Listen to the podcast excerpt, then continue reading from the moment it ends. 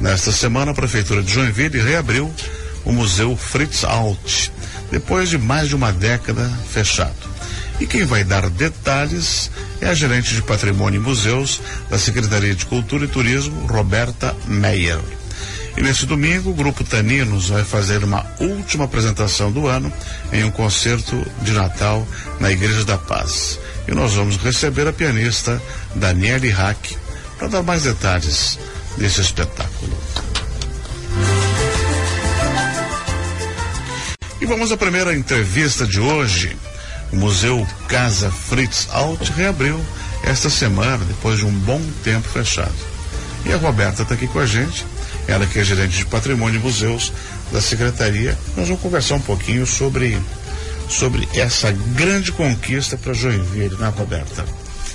Sim, Benhor, bom dia, Benhor Albertão aqui no estúdio, bom dia ouvinte, sempre é bom estar aqui na Rádio Joinville Cultural, principalmente para falar de patrimônio, museus.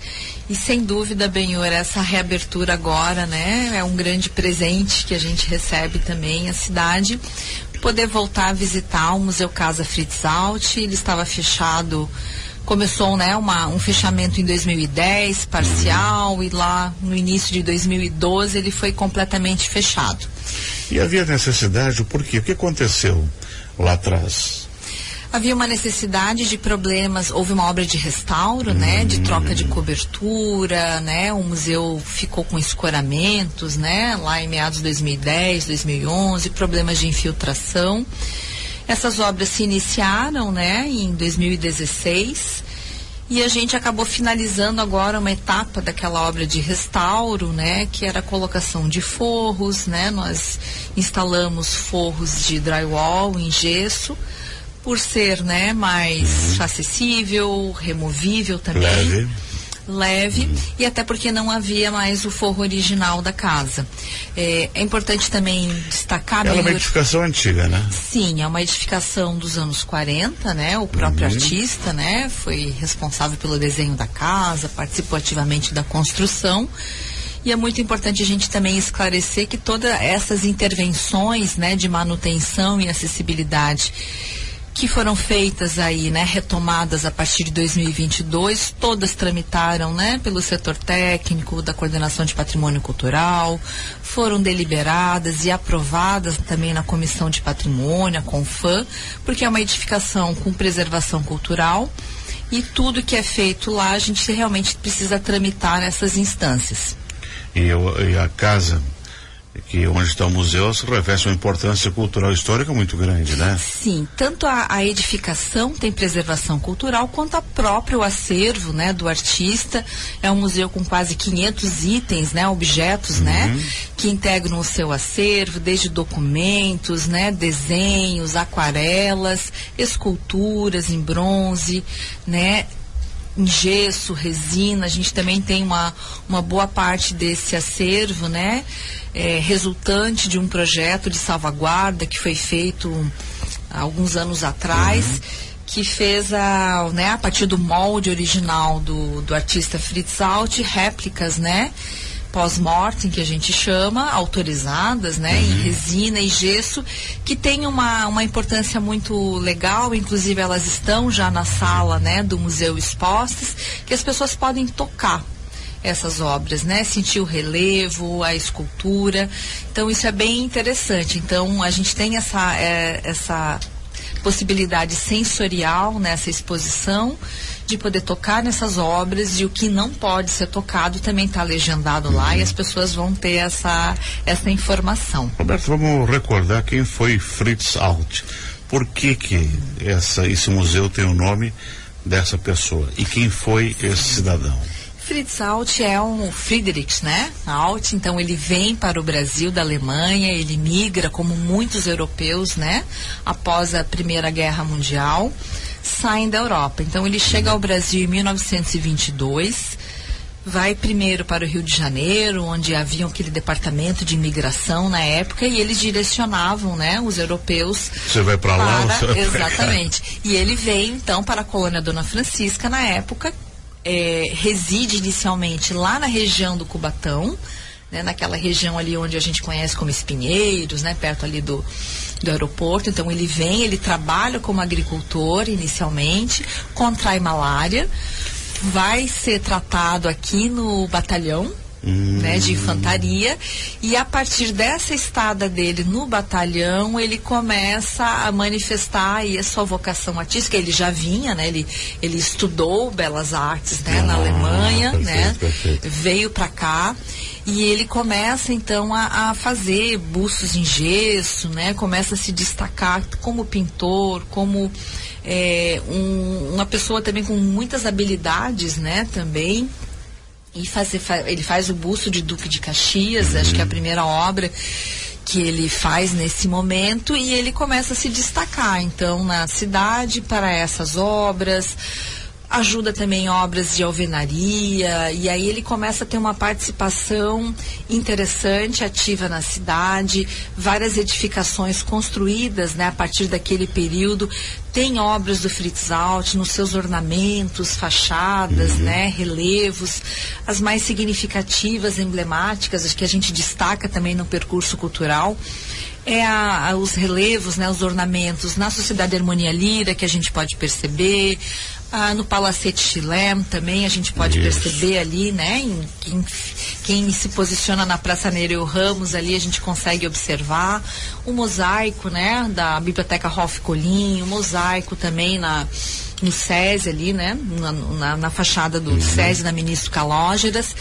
E ele uh, começa a ter uma, uma participação também como intelectual na cidade, ele é uh, participa ativamente desses grupos culturais aí, ligados à Sociedade Harmonia Lira, aos amadores de orquídeas. Ele entrou né? então, em todas as fases da cidade, então. Exatamente. Ele é um dos organizadores da primeira exposição de artes e hum. flores, que é o que depois, né, dá início à Festa das Flores, é um, claro, um dos primeiros claro. paisagistas dessa cidade.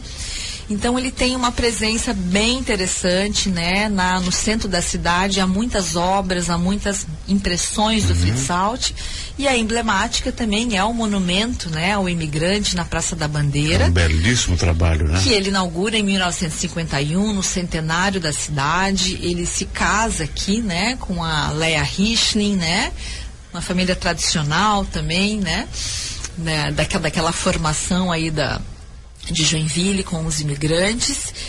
E tem essa sua obra também emblemática, que é a própria casa, ali na é. Rua Albert, no morro, uma casa belíssima. No coração ali, do Boa Vista, né? Né? Hoje, lógico, né? O morro ele tem muito mais árvores, né? A gente não, não visualiza aquela paisagem como ele, como a gente pode ver em fotos, né? É, então ele contemplava toda a cidade. A cidade toda ele via. Né? Ele tinha uma vista muito privilegiada é. da cidade. Ele contemplava realmente Joinville e ele tem, né? Uma figura muito conhecida pelo por andar pela sua bicicleta pela cidade, muito simpático também, né?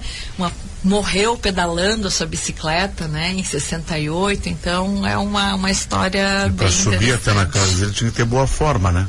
Exatamente, tinha que ter um fôlego, né? Roberto, e a exposição Formas Biográficas? Ela abriu junto com a casa. Ela vai ser permanente, vai ser temporária? É uma exposição, né, de longa duração. A gente, né, pela museologia, a gente já não fala mais em exposições permanentes, uhum. porque exposições permanentes a gente não pode manter um acervo tá tanto certo, tempo tá em exposição. A gente tem que fazer essas trocas. Mas é uma exposição de longa duração. Ela conta a vida e obra do artista, a sua fase criativa, né, seu processo criativo. E essa exposição de longa duração, né, mais ou menos cinco anos, a gente consegue ainda ter uma, uma possibilidade de fazer trocas de obras ao longo dos meses, para sempre deixar ela dinâmica também. Acervo tem de sobra. Acervo temos bastante, né? E a gente também tem dois acervos dele muito emblemáticos, né? uhum. né? Que é a Vênus Loira e a Moça do Poço, que são duas esculturas belíssimas em bronze feitas por ele para né, serem expostas na área externa. Essas esculturas, né, ao longo aí dos 83 anos da Festa das Flores, né, foram também expostas algumas vezes. Né? Inclusive a Vênus Loira e a Moça do Poço em 2022 voltaram para a Festa das Flores e hoje elas estão no jardim da casa. Então isso também é muito legal. Dá para ir lá né? ver. Dá para uh, eh, apreciar, tirar fotos, né? Perceber esse trabalho e por que não a gente também agora iniciar outras etapas, né? é. né? Para aumentar esse número de esculturas no jardim para as pessoas também poderem contemplar. Roberta, e a visitação está aberta de quando a quando para casa e para exposição? Fica aberta de terça a domingo, das 10 da manhã às quatro da tarde, da mesma maneira que os nossos outros espaços Só também. Só fecha segunda-feira para manutenção, mas as pessoas podem acessar o jardim uhum. mesmo na segunda-feira, quando ele não é fechado, ou quando o museu fecha né, às, às quatro horas da tarde, é, o espaço expositivo fecha, mas as pessoas ainda mas podem também ficar no, nos jardins.